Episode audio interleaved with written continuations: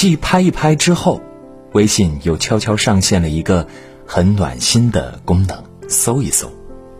操作同样也不难，聊天过程中只要出现不理解的名词，长按聊天气泡选中文字，选择搜一搜，想要的信息立即秒速抵达。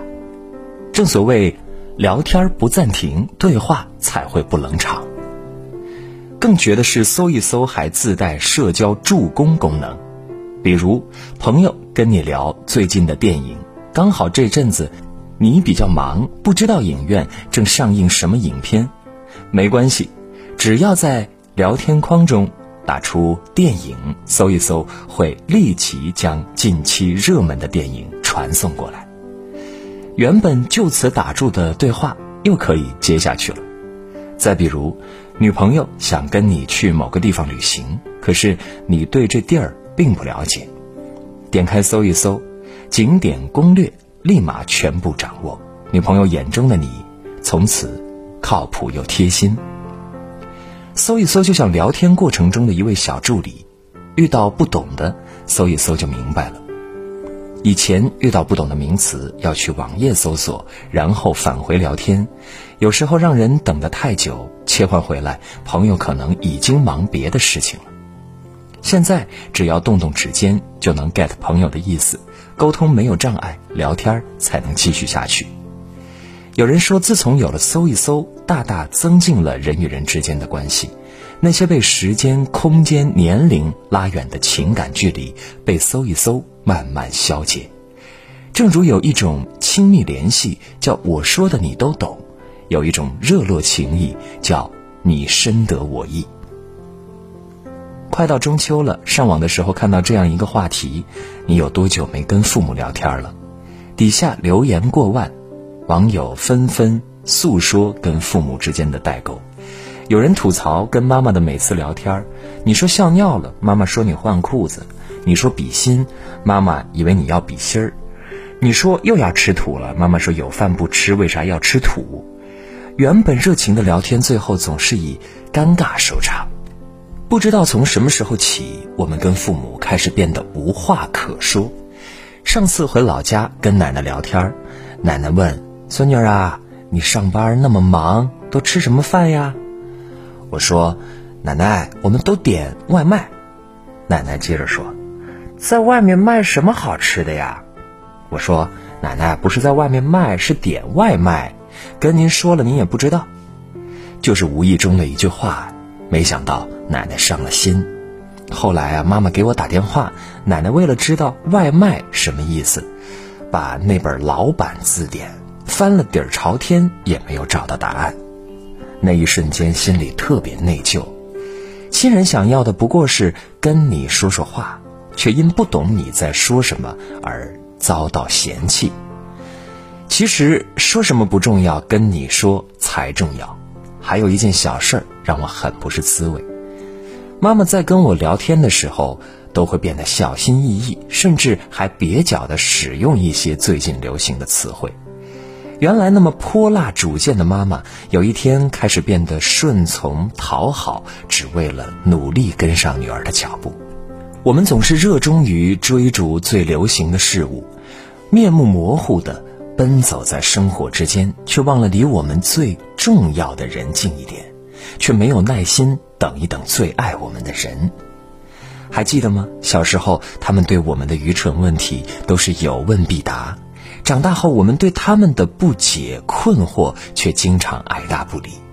尽管他们想尽各种办法追赶，但最后还是无能为力。随着我们一天天长大，身影也越来越远，他们被狠狠甩在身后。或许我们总任性的以为来日方长，他们会一直等在原地，却忘了时间不等人，转身即天涯。如果相聚的时间太短，做不到时刻相伴，那就把每次的聊天的温度热络一些，心的距离再近一点。千万别冷落了那些用笨拙的方式去了解你的人，千万别伤害了真正爱你的人，那才是留下了遗憾。落下了伤心。《琅琊榜》有一句台词非常经典：“世间有多少好朋友，年龄相仿，志趣相投，原本可以一辈子莫逆相交，可谁会料到旦夕惊变，从此后只能眼睁睁地看着天涯路远。不是天涯路远，而是缺少经营；不是各自远离，而是没人主动。我有一个相处十年的朋友小北，这么多年，无论我们相距多远。感情始终没有变淡。很多人问我相处的秘诀，我的答案很简单，三个字：常联系。最近他换工作到别的城市，不能经常见面了。我俩每隔几天就会在聊天软件上聊几句。我跟他说有个新出的化妆品特别好用，问他用过没有，觉得怎么样？他说没听过。然后谈话就到这里，没再继续聊了。没想到过了几天，我居然收到了匿名的快递。打开一看，就是那款化妆品。原来我说完那款化妆品之后，小北搜一搜了这个牌子，发现确实好用，值得入手，于是立马下单，给我也网购了一份。真正在乎你的人，会注意你每一个小变化，产生的每个距离都会及时追赶与消解。所以这么多年，尽管相处再久，相隔再远，我和小北的感情不仅没有变淡，反而历久弥新。人与人之间的关系其实是相互的，我们的一生可能经历很多告别，但对那些深深牵绊的人，你若主动多关心他几回，他再多还你几分，这段关系或许就不会轻易走散了。记得有这样一段话。人到了一定年纪，就不再那么喜欢呼朋唤友了，更愿意重视那些主动联系自己的人，愿意陪伴那些心里真正有自己的人。关系再好，也要经常主动联系，别让曾经的好友随着时间的流逝从你的世界消失，别让原本想要靠近的两颗心就此远离。听过一种最卑微的感情。如果我们之间有一千步的距离，你只要迈出一步，我就会朝你的方向走其余的九百九十九步。想起朋友思思的爱情故事，思思曾经喜欢他们公司的一位同事，为了制造偶遇，她在研究了那个男生的出行路线之后，每天都在固定时间、固定地点跟他相遇。男生说喜欢甜品，思思就去网上搜索了做法，自学了烘焙。每周都会带丰盛的甜品到公司送给男生。每当男生遇到不想做的工作的时候，思思都一口答应帮他搞定。有一次帮他写个 PPT，思思熬到整个晚上都没有睡觉，而这样的付出换来的仅仅是男生轻描淡写的一句“谢谢你啊，思思”。明眼人都能看出来思思热烈的好感，唯有男生视而不见。平日里，思思对男生的喜好了如指掌，而男生却对思思一无所知。有时候微信上聊天，思思抛出个新鲜话题，男生随口说出“不知道”，就结束了对话。他不是不知道，而是不想了解你。他回避接近你，就是不想你靠近。有一次，思思主动约男生去看他最想看的画展，男生满口应承下来。可好巧不巧，当天下了很大的雨。思思站在画展门口，一直等到关门，男生也没有过来。第二天才知道，男生那天在家里睡过头了，发信息没人回，电话也没人接。经过这件事，思思明白了，不是所有的喜欢你都会换来一句“我也是”。不喜欢你的人。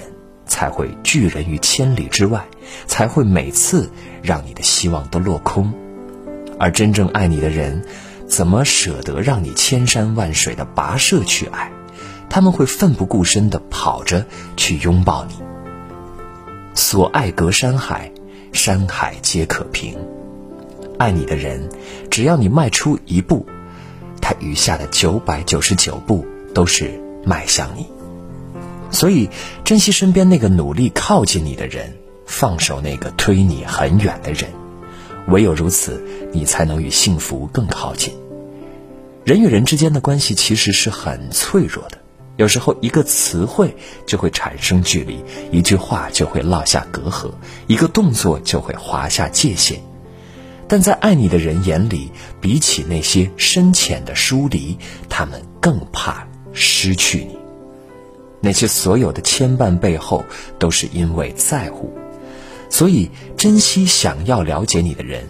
若不是关心你的近况，他根本不想知道；珍惜主动联系你的人，若不是在乎，谁也不会把时间浪费在无关的人身上。